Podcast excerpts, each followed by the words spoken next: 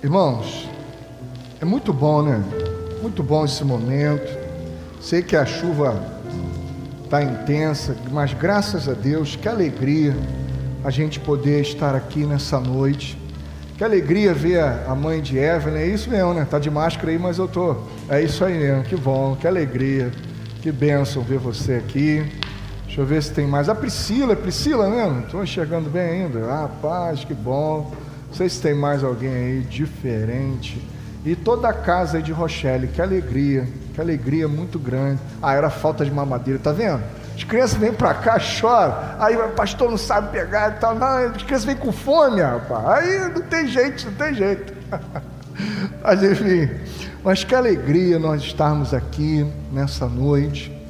A palavra de Deus, irmãos, diz para nós que toda a escritura é inspirada, ela é útil para o ensino, para a correção e para a direção na justiça. E nós, nesse, nessa noite, nesse dia de ceia, nós entendemos ser de Deus, a gente conversar sobre a alegria e a tristeza. E hoje pela manhã nós falamos sobre esse salmo, também falamos sobre esse salmo onde Deus transforma a alegria em tristeza, e que vai dizer que o choro pode durar uma noite, mas a alegria vem pela manhã. Ou seja, Deus nem sempre transforma as circunstâncias, o cenário não mudou. O cenário da manhã é o mesmo cenário da noite. Se a gente apagar essas luzes aqui, vai ficar tudo escuro, mas o cenário modificou? Ou ele só ficou sem a gente ver? Se a gente apagar as luzes desse cenário aqui, desse templo, a única coisa que vai acontecer é que nós não vamos enxergar direito. Nós não vamos enxergar direito. Mas o cenário continua, continuará o mesmo. Então o Senhor Jesus não transforma tristeza em alegria necessariamente mudando o cenário.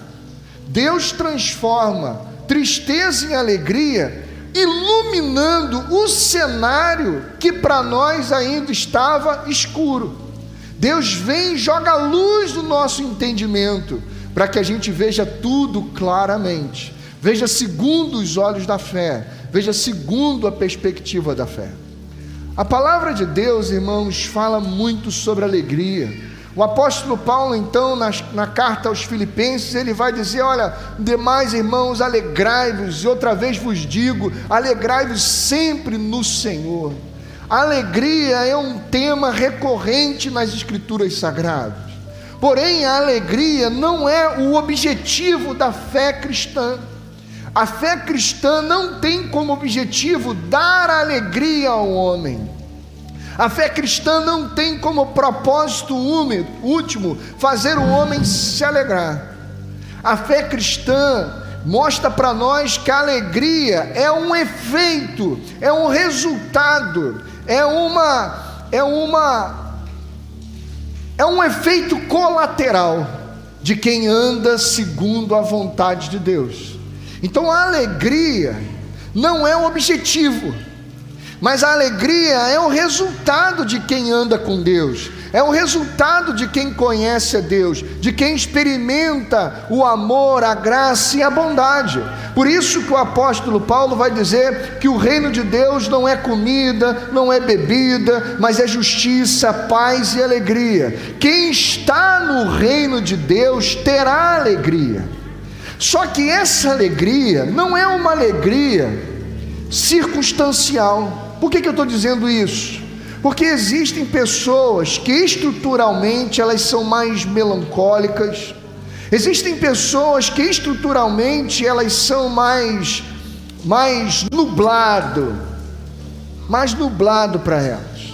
E existem outras pessoas que dentro da sua estrutura da personalidade elas são mais propositivas, elas são mais expansivas, mas não é dessa alegria, por quê? Porque mesmo essas pessoas que às vezes são mais propositivas, às vezes elas que são assim mais expansivas, quando você pisa no calo dela, como é que fica, irmão? Fala para mim. Tem gente que parece assim alegre o tempo todo. Só que na verdade essa alegria não é alegria do Senhor, é uma alegria da sua estrutura de personalidade. Só que se tu pisar no calo, já viu gente assim? Alegre, alegre, alegre. Pisou no calo, fez alguma coisa que contraria, meu irmão, fecha a cara, briga, faz um barraco, atropela, passa por cima. Não é essa alegria. Ao passo, irmãos, que tem gente que pode ter uma estrutura depressiva, porque foi contaminado pelo pecado dentro da sua estrutura física, e mesmo assim, essa pessoa que tem uma estrutura toda física, psíquica, propensa à depressão, propensa à tristeza, mesmo essa pessoa pode ter a sua alma alegre, porque a alegria do Senhor não é uma alegria sensitiva, não é uma alegria não é uma alegria palpável, não é uma alegria dependente daquilo que estamos sentindo. E por que, que eu estou dizendo isso? Para que a gente não se confunda. Com o quê? Com, com personalidades mais expansivas, que estão sempre rindo, mas que quando você dá um biquinho na canela, pronto, já roda a baiana. Quando passa por algumas coisas, já fica nervoso, estressado, bicudo, brincando com todo mundo. Mas também que a gente não confunda pessoas que têm uma estrutura de personalidade um pouco mais melancólica, um pouco mais é, introvertida, e essa pessoa, a gente dizer assim, essa pessoa não é uma pessoa alegre, não, essa pessoa pode ser uma pessoa extremamente alegre. Porque a alegria não é da estrutura da persona, a alegria é do, do irmãos, do Senhor. É a alegria do Senhor que é a nossa força, e não a alegria da nossa estrutura da persona, é a do Senhor. Então é essa alegria que nós estamos conversando, e é essa alegria que é na verdade aquilo que vai espantar em nosso coração a tristeza. Gostaria de convidá-los a abrir suas Bíblias em Lucas capítulo 24. Lucas capítulo 24. Lucas 24, a partir do verso número 13. Lucas 24, a partir do verso número 13 que vai contar que depois da morte e da ressurreição do nosso Senhor Jesus Cristo, os discípulos, muitos deles se dispersaram, e muitos discípulos foram tomados pela tristeza.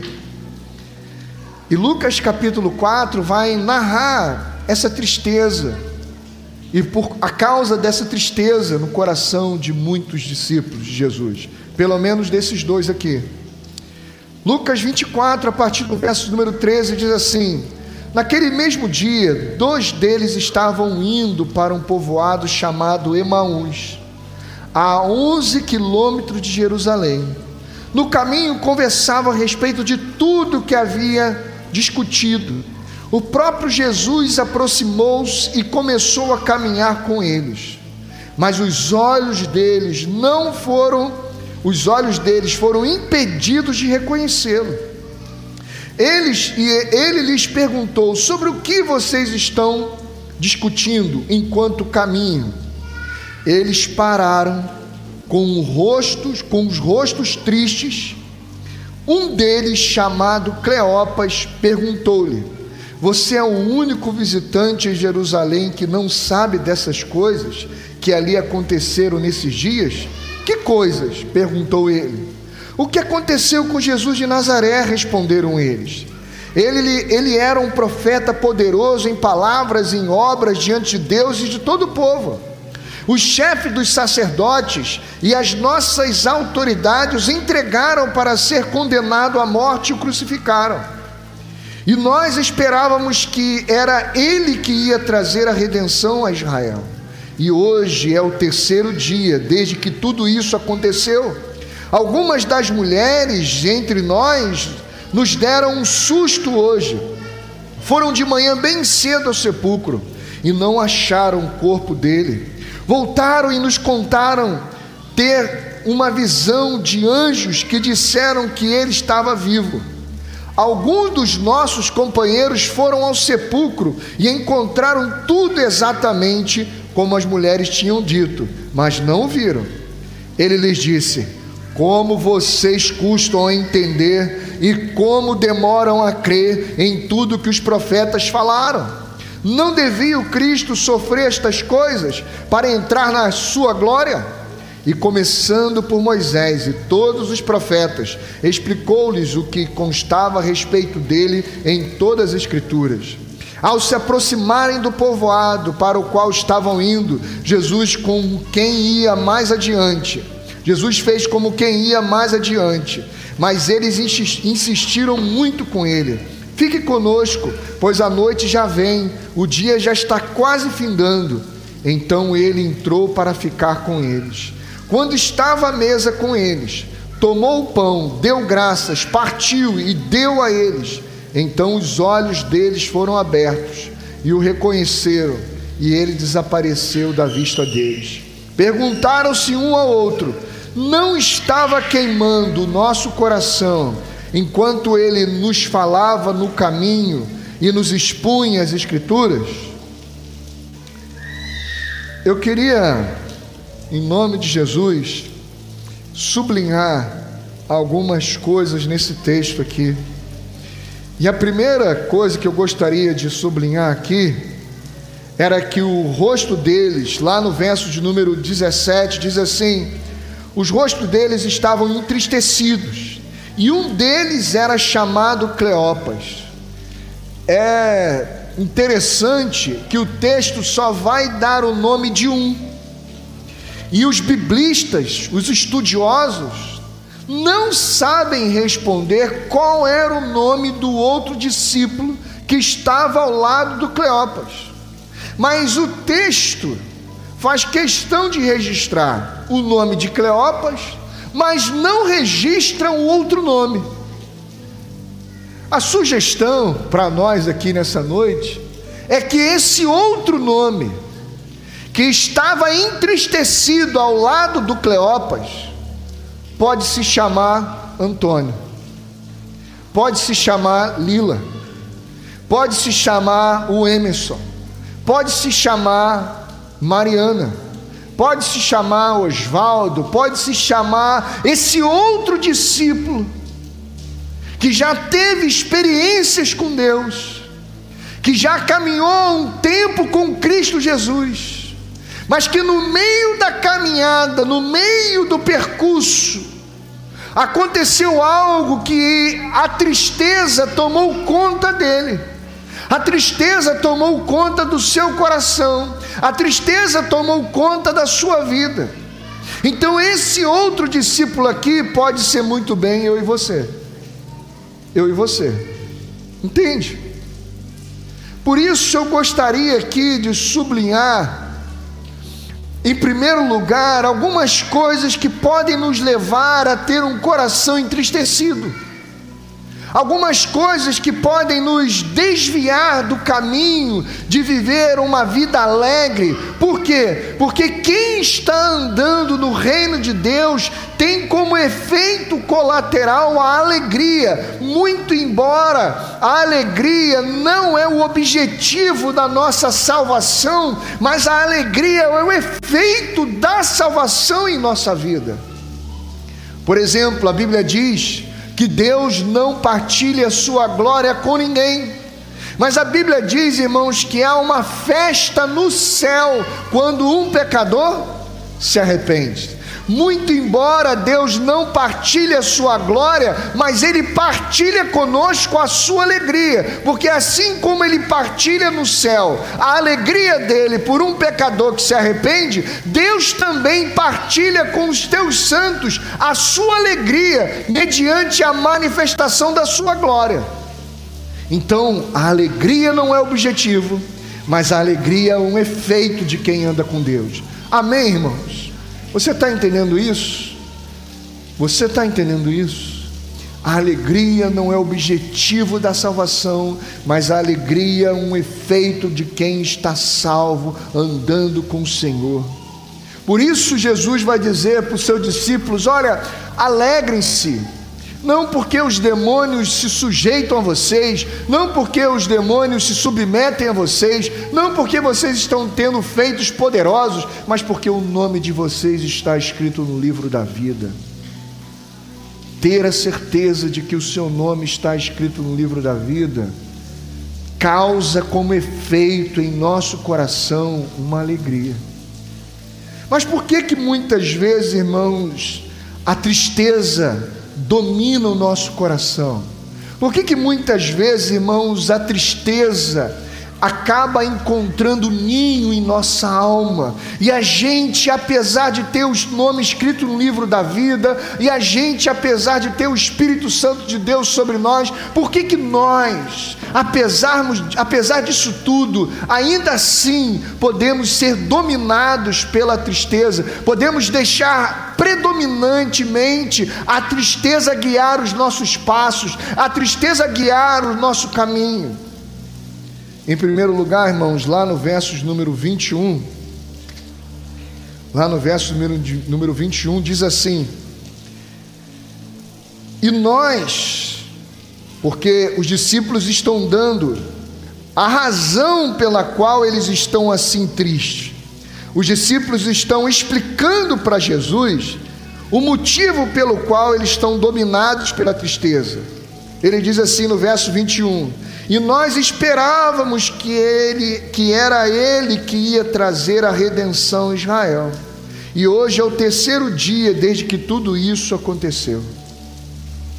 Quando é, irmãos, que a tristeza acaba predominando em nosso coração? Quando a gente vive com expectativas sobre a vida, sobre a nossa conjugalidade, sobre nossa família, sobre o nosso trabalho, sobre, sobre a vida, quando eu crio expectativas, quando eu idealizo.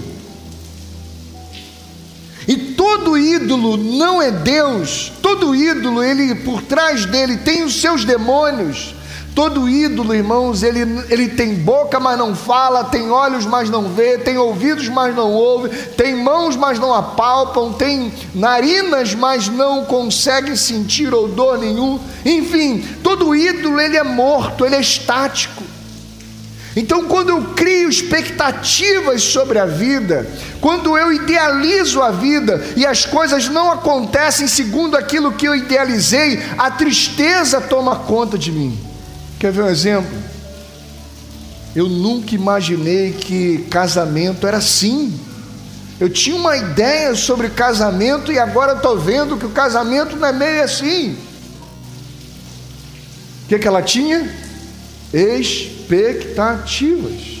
Ela tinha ideias, idealizações. O casamento na cabeça dela era um ídolo. Era um ídolo que tinha que funcionar da maneira como ela imaginava, ou como ele imaginava. E quando isso não acontece, pronto. Eu nunca imaginei que o meu cônjuge fosse capaz de me trair, mas trai. Eu nunca imaginei que meus filhos seriam, se meteriam nas drogas, e se metem. Eu nunca imaginei que meus filhos ficariam duros de coração e se perderiam. E ficam, e se perdem, e se perdem. Eu nunca me imaginei desempregado tanto tempo. E às vezes ficam, às vezes acontece. E neste momento, irmãos, que os nossos ídolos são quebrados, o que, que você acha que bate a nossa porta? O que, que você acha que assalta o nosso coração? Alegria ou tristeza? O que, que você acha, irmãos? A tristeza. Porque você imaginou marido, você imaginou esposa, você imaginou filho, você imaginou emprego. Ah, eu quando me aposentar, vou fazer isso, vou fazer aquilo outro. Quando eu me aposentar, aí se aposenta, ficou doente. Aí vai passar a vida, o resto da vida, cuidando da saúde. Poxa, mas não era isso que eu imaginava. Eu me fiz isso, fiz aquilo, imaginei assim. Quando eu, quando eu me aposentar, aí eu vou. E a coisa não aconteceu do jeito que você imaginou. Essa tristeza, irmãos, essa tristeza, ela é fruto de expectativas. Essa tristeza é uma tristeza pecaminosa. Essa tristeza é uma tristeza que Deus não passa a mão na cabeça. Essa tristeza não é uma tristeza que Deus colhe as lágrimas, porque essa tristeza é uma tristeza da minha carne é aquilo que o apóstolo Paulo vai falar lá em 2 Coríntios, é uma tristeza segundo o mundo, porque segundo o mundo eu idealizo, segundo o mundo eu planejo, e quando as coisas não acontecem do jeito que eu queria, pronto, meu irmão, já era, já era, a tristeza acaba tomando conta da minha vida. Quando é, irmãos, que a tristeza acaba encontrando ninho no meu coração, quando eu acabo desenvolvendo uma postura ceticista em relação àquilo que é a palavra de Deus, quando eu acabo assumindo uma postura de completa alienação e vou com, confiando muito mais da minha capacidade de raciocínio e de ponderação e de prognóstico do que aquilo que Deus revela para nós em Sua palavra o verso de número 25, Jesus diz assim para eles: Ele lhes disse: Como vocês custam a entender e como demoram a crer em tudo que os profetas falaram? Não devia o Cristo sofrer essas coisas para entrar na glória de Deus? Como irmãos, às vezes a Bíblia vem dizendo para nós: olha, no mundo vocês terão aflições, mas tenham bom ânimo. Olha, meu querido, nenhum ser humano presta. A Bíblia diz que não há ninguém que entende, não há ninguém que busca Deus, não há ninguém que, que realmente se volta para Deus. A Bíblia diz que a garganta do ser humano, longe de Deus, é um sepulcro.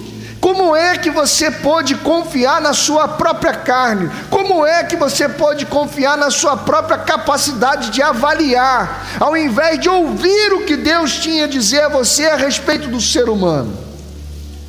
Irmãos, às vezes a gente passa anos e anos dentro de uma igreja ouvindo a palavra, ouvindo a palavra, mas confiando constantemente apenas na sua própria capacidade de raciocínio.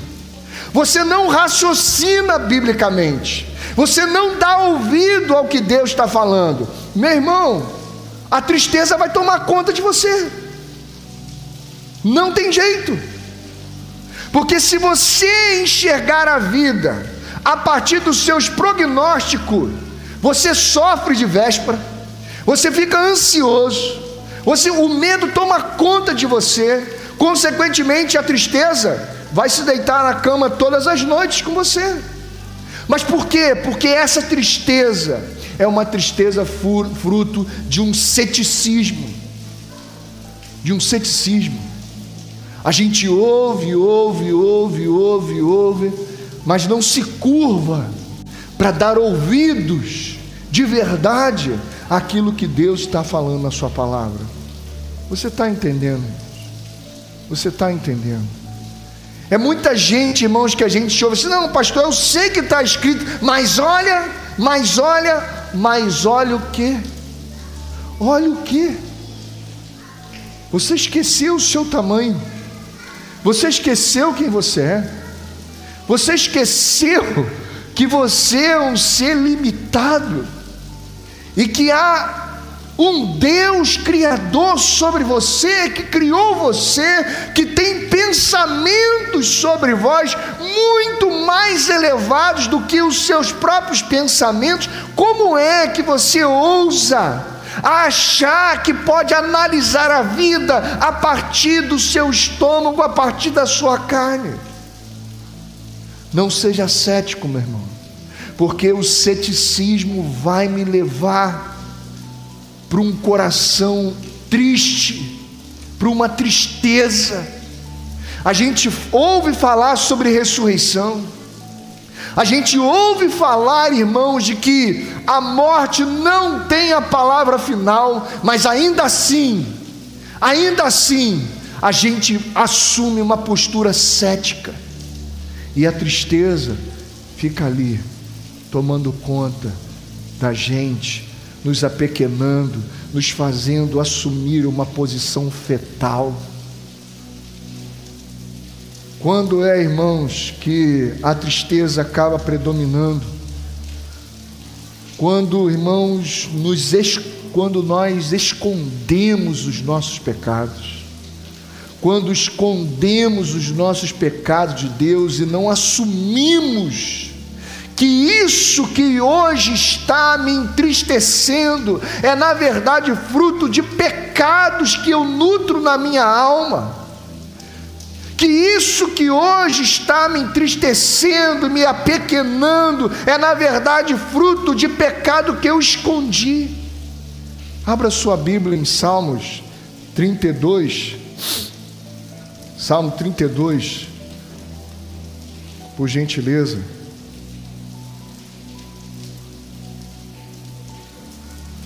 Salmos 32, verso 3 e 5 diz assim: Palavra do Senhor.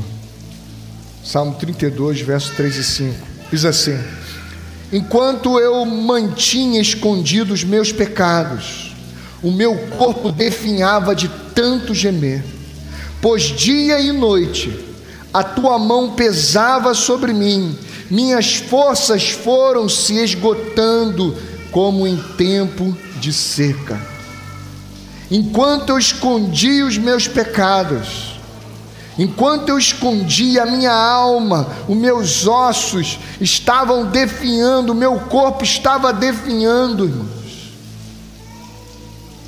Pecados escondidos acabam fazendo a nossa alma definhar coisas mal resolvidas, que a gente sabe que aquilo não é caminho de Deus, é caminho de morte coisas assim mal resolvidas, coisas que a gente vai empurrando com a barriga, negligenciando, vai lá assim, é, cozinhando a banho-maria, meu irmão, isso tudo faz os nossos ossos, o nosso corpo deprimir, irmãos.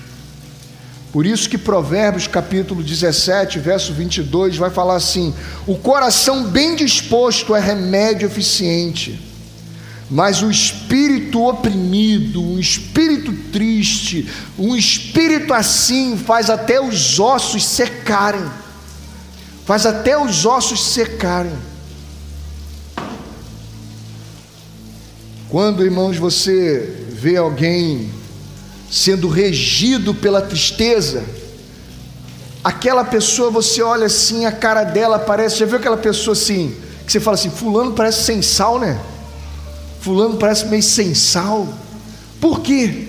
Porque na verdade o Espírito Santo de Deus, que é a luz dela, já não guia mais. A sua alegria é uma alegria fake. A sua alegria não é uma alegria de alma, de coração, de espírito. É uma alegria fake. Por isso, meu amado irmão, essa ideia de criar expectativas sobre a vida. Ah, vou deixar para visitar a vovó semana que vem. Estou com vontade de visitar a vovó hoje, mas eu vou deixar semana que vem. Vou deixar de assistir um filme hoje com o meu filho. Outra hora eu faço, estou com preguiça, estou cansado.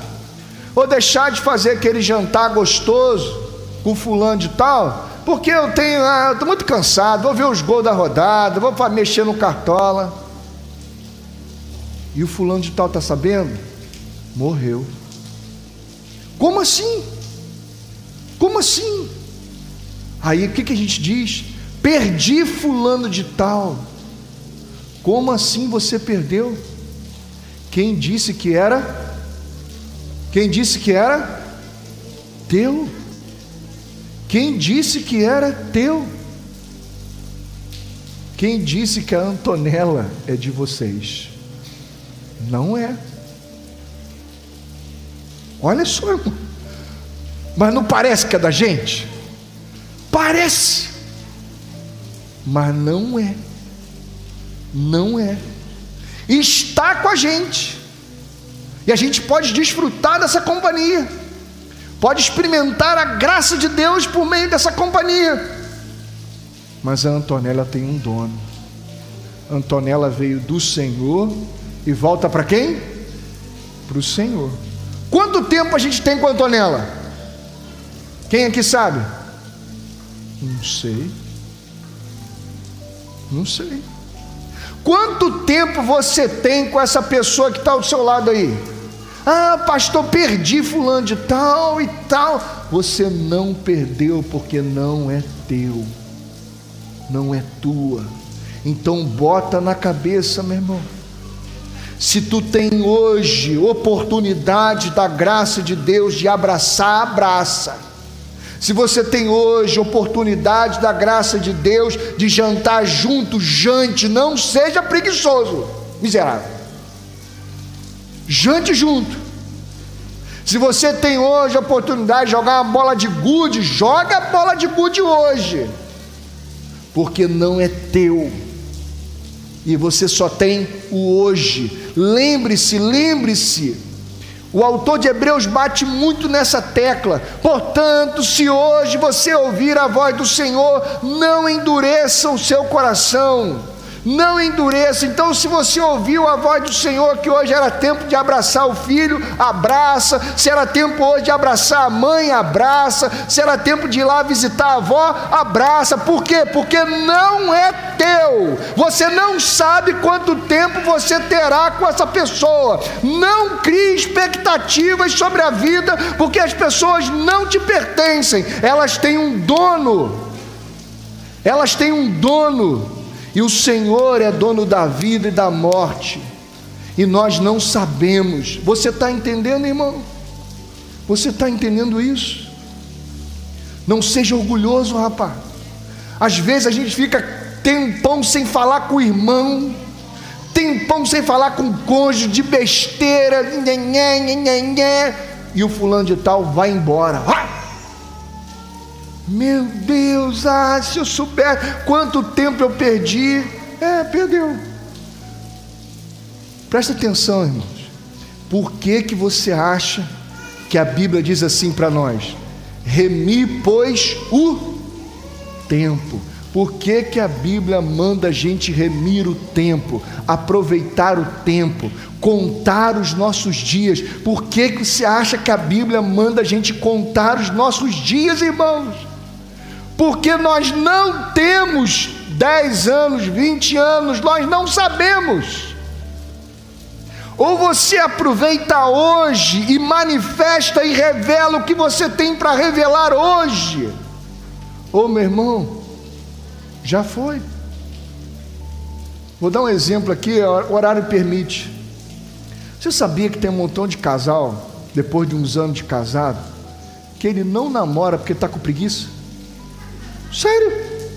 Tá rindo, mas você sabe. Ah, eu tô cansado hoje e tal. Aí não namora, sabe por quê? Que tá com preguiça, irmão. Preguiça.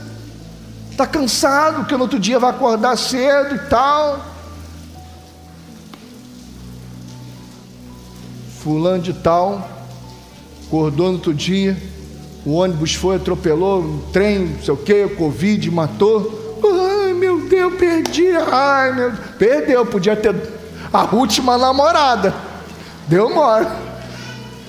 Entende o que eu quero dizer? O que, que eu estou dizendo aqui? O que, que eu estou dizendo aqui? Que nós não temos nada, do Senhor é a terra, o mundo e, e todos aqueles que nele habitam.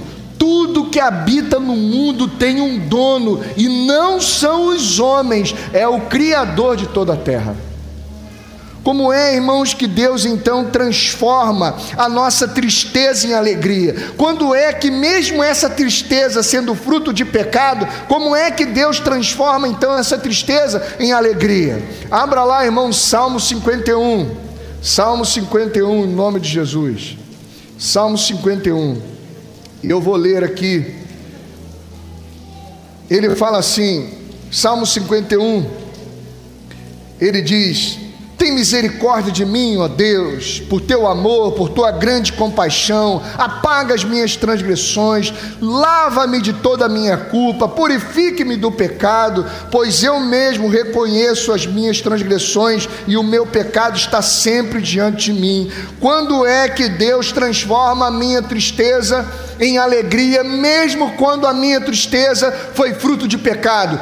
Quando eu as confesso quando eu me apresento diante de Deus com o meu coração pesado, carregado, sobrecarregado de pecado e digo: Senhor, tem misericórdia de mim, pois eu reconheço as minhas transgressões e o meu pecado.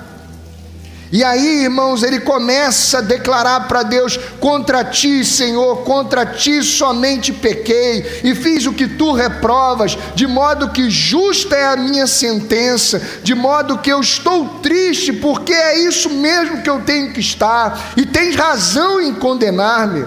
Sei que sou pecador desde que nasci, sei que desde que meu, me concedeu a minha mãe, sei que desde Sei que, sei que desejas a verdade no íntimo e no coração me ensinas a sabedoria. Purifica-me com sopro e ficarei puro. Lava-me mais branco da neve serei, mais branco que a neve serei. Faze-me ouvir de novo júbilos de alegria, e os ossos que esmagastes exultarão. E aí ele continua Cria em mim um coração puro, ó Deus, e renova dentro de mim um espírito estável. No verso 12: Devolva-me a alegria da tua salvação e me sustente com um espírito pronto a te obedecer. Verso 17: Os sacrifícios que agradam a Deus são um espírito quebrantado, um coração quebrantado e contrito. Ó Deus, não desprezas. Por tua bondade fazes Sião prosperar, ergue os muros de Jerusalém. Então te agradarás dos sacrifícios sinceros, das ofertas queimadas e dos holocaustos. Quando é que Deus transforma a nossa tristeza em alegria? Quando nós confessamos os nossos pecados. Pedro, quando ele viu o seu estado miserável, ele se entristeceu e chorou profundamente. Mas um choro de arrependimento. Quando Judas viu o seu estado de pecado, ele também chorou profundamente, mas um choro de amargura, um choro de decepção, um choro de quem se achava muito esperto e descobriu que não era tão esperto assim. Quando é, irmãos, que Deus transforma a nossa tristeza em alegria, quando nos voltamos para a tua palavra. Lâmpada para os meus pés é a tua palavra, e luz para os meus caminhos. Senhor, pescamos a noite toda, não pegamos nada, mas sob a tua palavra lançaremos a rede. Salmo 107, versículo 20 diz assim: E ele enviou a sua palavra e os curou. Gente que não se alimenta da palavra, gente que não é guiado pela palavra, gente que é guiado pelo que sente, pelo aquilo que está vivendo, não experimentará a alegria que vem de Deus. Mas gente que é guiada pela palavra, gente que é dirigido pela palavra, gente que a Bíblia não é um evento na vida dele, que a Bíblia é um fundamento da vida dele. Essa gente tem a alegria do Senhor como fonte de força para a vida dela. Quando é, irmãos, que a tristeza é transformada em alegria, quando nós abandonamos as nossas expectativas e nos entregamos inteiramente a Ele. Salmo 16, Salmo 16, e a gente vai concluir para a gente cear em nome de Jesus. Salmo 16, verso 2 diz assim: Ao Senhor declaro, Tu és o meu Senhor, não tenho nenhum bem além de Ti. Verso de número 5: Senhor, Tu és a minha porção e o meu cálice, és Tu que garantes o meu futuro. Bendirei o Senhor, verso número 7, que me aconselha na escura noite, o meu, o meu coração me ensina. Sempre tenho o Senhor diante de mim, com Ele a minha mão direita, não serei abalado. Por isso meu coração se alegra e no íntimo exulto. Mesmo o meu corpo repousará tranquilo, porque tu não me abandonarás no sepulcro, nem permitirás que o teu santo sofra decomposição. Tu me farás conhecer a vereda da vida, a alegria plena da tua presença, eterno prazer à tua direita. Enquanto o Senhor não for tudo na sua vida, você nunca conseguirá experimentar a alegria que vem do Senhor. Se você achar que tem um outro bem além do Senhor, você não experimentará essa alegria, porque você não tem nada nessa vida. É o Senhor que é dono de tudo. Quero orar. Quero orar em nome de Jesus, nós vamos cear ao Senhor. Porque o texto que nós pegamos lá no início vai dizer isso. Quando estava à mesa com eles, Jesus tomou o pão e, tendo dado graças, partiu e deu a eles. Então os olhos deles foram abertos e reconheceram, e ele desapareceu à vista deles. E perguntaram uns aos outros: Não estava queimando o nosso coração enquanto ele nos falava no caminho e nos expunha as Escrituras? Meu amado irmão, em nome de Jesus, aqueles que estão andando com Jesus, aqueles que estão partilhando da mesa, aqueles que têm Jesus como a única fonte de alegria, terá o seu coração ardente pela presença do Senhor. Não falo de uma ardência circunstancial, não falo de uma emoção, mas eu falo de uma convicção inabalável, que até mexe com as nossas emoções mas é uma convicção inabalável, não é dominado pela tristeza. Meu irmão, eu quero orar por você antes da gente encerrar. Coloque em pé em nome de Jesus, antes da gente encerrar, e vamos orar ao Senhor. Pai bendito, a minha oração nessa noite é te suplicar para que meus irmãos, os teus santos, para que nós, em nome de Jesus, sejamos conflitados com a Sua palavra, para que essa tristeza, que muitas vezes é fruto de uma alienação da verdade, das ilusões e fantasias que construímos, para que em nome de Jesus essa tristeza que estava encontrando ninho no coração de muita gente, em nome de Jesus ela seja abandonada. Pai, eu te suplico para que nesta noite o Senhor possa derramar a alegria que há no reino de Deus, porque o reino de Deus é também um reino de alegria. Por isso, Pai bendito, que o Senhor derrame alegria de uma maneira sobrenatural na vida dos teus santos. que os teus santos possam crer de todo o coração de que eles não têm bem nenhum além do Senhor, que na tua presença há alegria perpétua, que na tua presença há delícias, ó Deus, que a nossa alma tanto anseia. Deus bendito, que o Senhor possa converter corações tristes em corações alegres, que o Senhor possa converter mentes, ó Deus, divididas numa mente estável, numa mente, ó Deus, completamente inabalável, firmada na Sua palavra, em nome de Jesus, Senhor. Que nesta noite, as pessoas saiam daqui na certeza de que este pão aqui, que traz a memória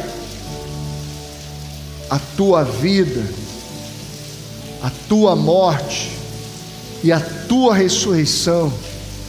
Este pão aqui, que nos traz à memória isso, seja, ó Deus, nesta noite, usado pela tua pedagogia graciosa, para nos lembrar de que a morte não tem a palavra final que ela seja, ó Deus, usada aqui, de que um dia em tua presença vale muito mais do que qualquer em outro lugar, mais do que mil em qualquer outro lugar.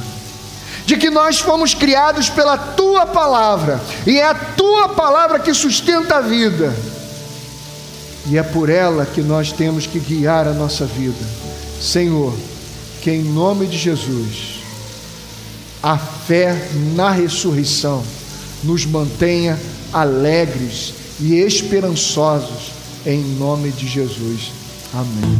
Meu irmão, você que está também na internet, que não está aqui fisicamente, mas está aqui conosco, está ceando aí.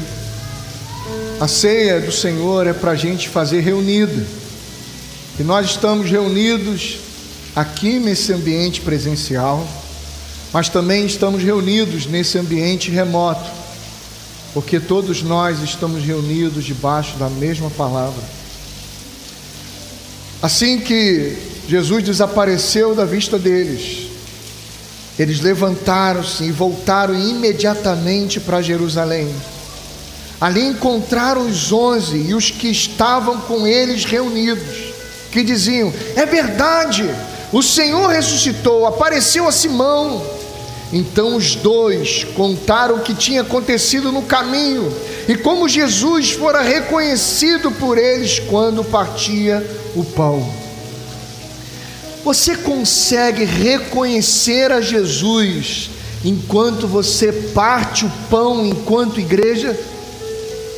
Você consegue ver Cristo no rosto do seu irmão, na família que ele está formando, a partir da fé em Cristo Jesus? Realmente você crê que nós somos irmãos, que nós somos o corpo vivo de Cristo e que Cristo está aqui? Você crê nisso, irmão? Enquanto falavam sobre isso, o próprio Jesus apresentou-se entre eles e lhe disse: Pai seja com vocês. Enquanto eles falavam sobre isso, o próprio Jesus apresentou-se e disse: Pai seja com vocês. Você sabia que mais de 50% do mundo islâmico que se converteu a Jesus, mais de 50% das pessoas que são islâmicas, que são dos países do Oriente Médio, que se converteram a Jesus, relatam que foram convertidas a Jesus, porque o próprio Jesus apareceu para elas. Não foi missionário lá porque é difícil entrar. O testemunho de alguns é que o próprio Jesus apareceu para elas. Você crê, meu irmão? Você crê realmente na ressurreição?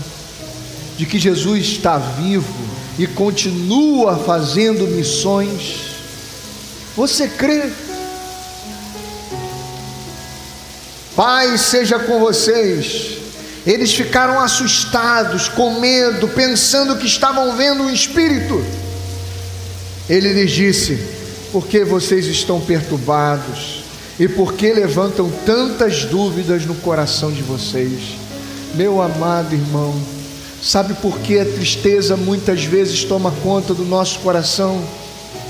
é porque a gente lança muitas dúvidas, a gente deixa as dúvidas entrar em nosso coração. Meu amado irmão, em nome de Jesus, nessa noite, abandone as dúvidas, creia na palavra de Deus, Ele ressuscitou. Ele ressuscitou, está vivo e em pleno século 21 tem aparecido para aqueles que é necessário aparecer. Tamanho a complexidade da igreja chegar até lá. Está vivo, meu irmão, está vivo. E diz para nós: Pai, seja convosco, por que você anda perturbado, com medo e se encolhendo? Isso é incompatível com a fé. Se você crê na ressurreição, meu irmão, se você crê no corpo vivo de Cristo que está aqui andando sobre a terra, tomemos juntos do cálice. Nisso vocês exultam, vocês exultam, ainda que agora, por um pouco de tempo, devam ser entristecidos por todo tipo de provação. Assim acontece para que fique comprovado que a fé que vocês têm, muito mais valiosa do que o ouro que perece, mesmo que refinada pelo fogo, é genuína e resultará em louvor, glória e honra quando Jesus Cristo for revelado. Mesmo não tendo visto, vocês o amam, e apesar de não o verem agora, creem nele e exultam com alegria indivisível e gloriosa, pois vocês estão alcançando o alvo da sua fé, a salvação das suas almas. Eu quero voltar a essa alegria indivisível, a esse primeiro amor, em nome de Jesus. Que o Senhor te ilumine, que o Senhor te leve em paz, que o Senhor te leve em alegria, porque você ouviu a Sua palavra e se submeteu à Sua palavra, e que você, em nome de Jesus, volte ao seu primeiro amor. Amém e amém.